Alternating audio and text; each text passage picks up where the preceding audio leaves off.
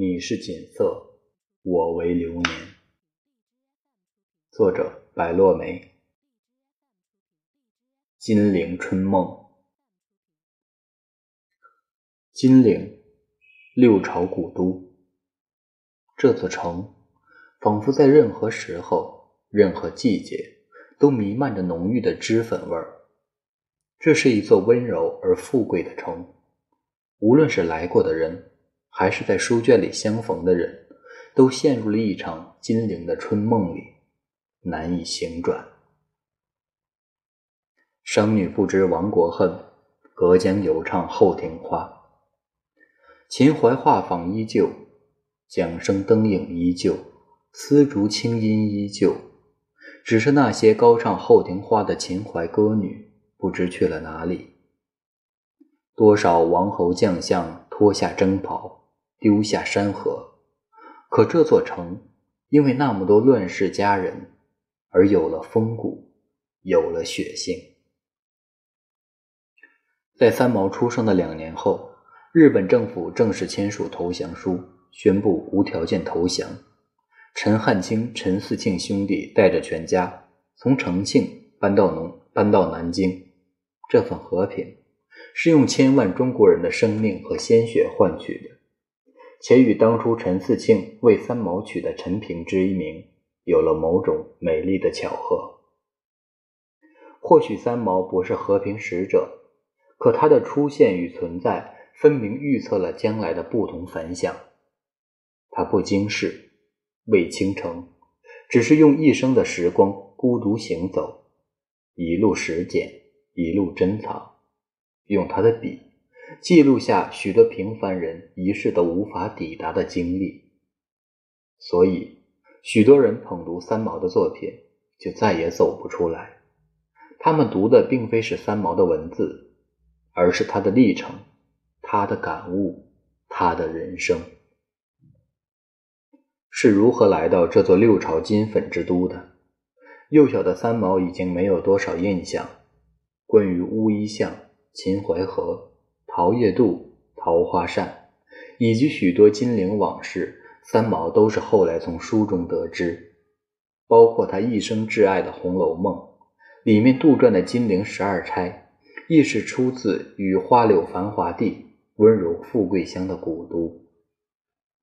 我始终相信，年仅三岁的三毛来到南京，会有一种似曾相识的感觉。他的性灵足以懂得山水的魂魄、草木的惆怅，但这些都不能改变三毛与生俱来的孤僻个性。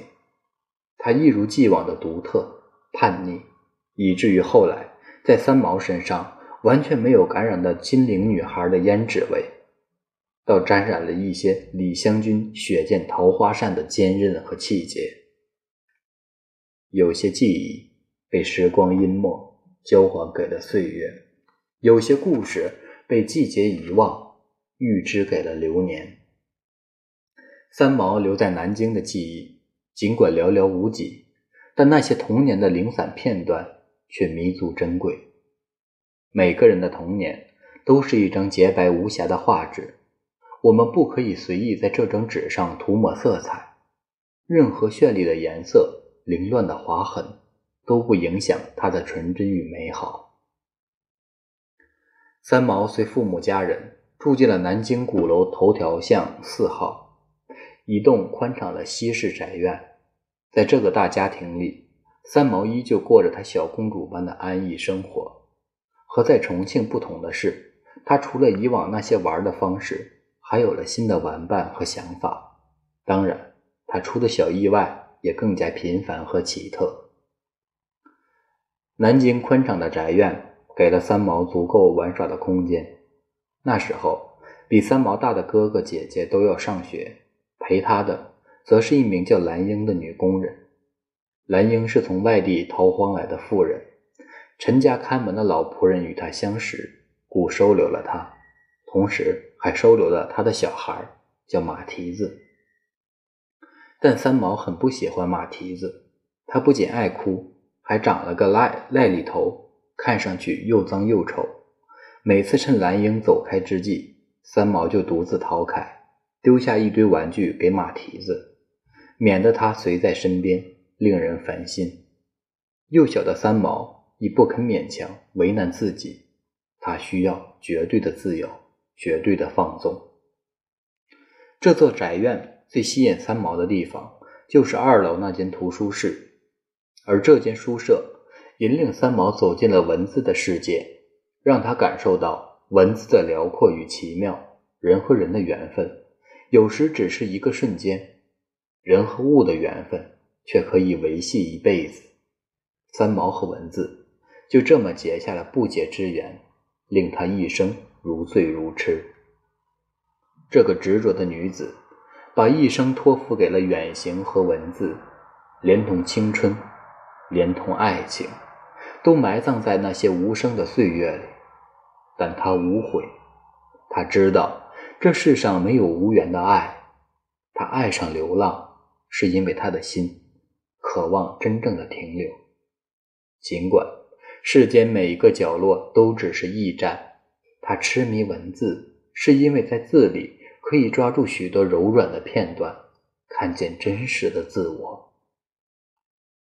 很难想象，那时候的三毛年仅三岁，一个三岁的孩童，不去和同伴玩捉迷藏，不去院子里荡秋千，偏生喜爱钻进图书馆里，和那些不相识的文字做了朋友。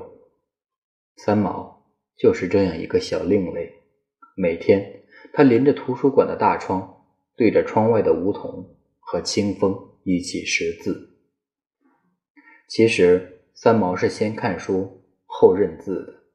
小小的他每次走到图书室，就找一些图画书。在这里，三毛初次接触了张乐平的《三毛流浪记》《三毛从军记》。尽管他不知道文字背后有那么深刻的际遇，但他从图画中可以读懂主人公的喜怒哀乐。也学会了和书里的人物同喜同悲、同笑同啼。那时候，三毛不过是浩瀚书海里的一粒浪花，微不足道，但他却沉迷在这条叫做文字的河流里，不能自持。从尚不知人事的童年，到多条梦，到多梦多愁的少年，直到饱经沧桑的中年，他再也没能走出来。其间看过多少风景，尝过多少世味，又历经多少沉浮，只有他自己懂得。三毛把最稚嫩也最纯真的光阴交给了南京鼓楼的柴院。长大以后，他曾跟父亲谈起那段读书历程。陈思庆不相信三毛有如此过人的记忆，毕竟那时他还太小，所识的字也是屈指可数。可三毛却坚持的坚持他的记忆，关于格林兄弟童话、安徒生童话、木偶木偶奇遇记和爱丽丝漫游仙境等许多童话故事，都是在他来台湾之前读过的。所谓天才，当是如此。造物者总是给那些聪颖之人赋予超凡的灵性，但也因了他们的慧心。结下许多无由的愁烦和莫名的疼痛，他们的人生在冥冥之中被某种力量所左右，而这些人时常会有超出凡人的心灵感应。他们有时候像预言家，不经意的话语道出了生活的哲理、情感的妙谛。一些看似简单的文字，浅显的表达，却足以明心见性。三毛。恰是这样的女子，过早的聪慧，过早的成熟，也过早的清醒。但伴随她的，更多的是是那些让人难以意料的想法和选择。在世人心里，三毛仿佛只有一个模样：披着长发，背着行囊，在沙漠中踽踽独行，带着一丝野性，一点粗粝，一点感伤。她似乎。又变幻万千，没有人可以真正走进他的世界，也没有谁知道下一站他将又去往哪里。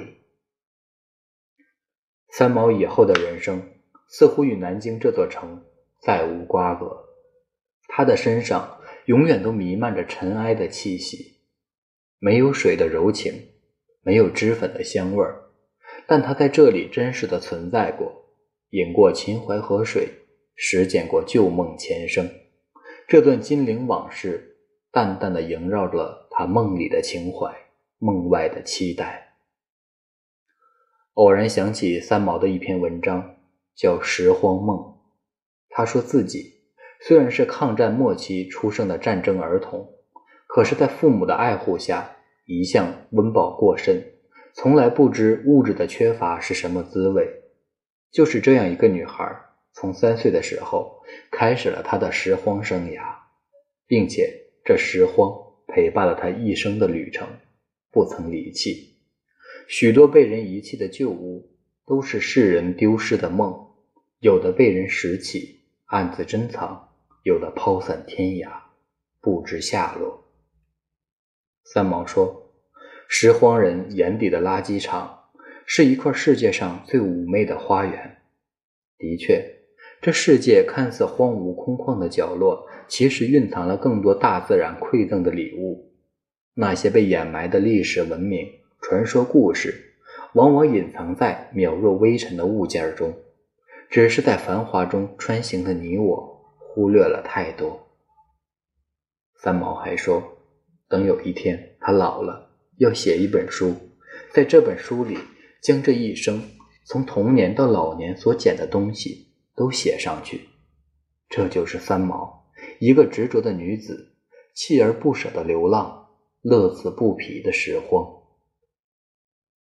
童年的三毛知道金陵不会是他的归宿，只是不曾想到走得那么急，还来不及赏阅金陵古都的余韵。就匆匆道别，他的梦从来都在远方。你看，秦淮河畔的画舫上，总是有人在忙碌的打捞。这座六朝金粉之都，曾几何时已经更换当年的模样？不知道那些人还能打捞到些什么？是红粉佳人遗落的金簪银钗，还是风流才子丢失的玉佩折扇？或者什么都不是，只是一大段永远也打捞不回的光阴，垂钓不回的年华。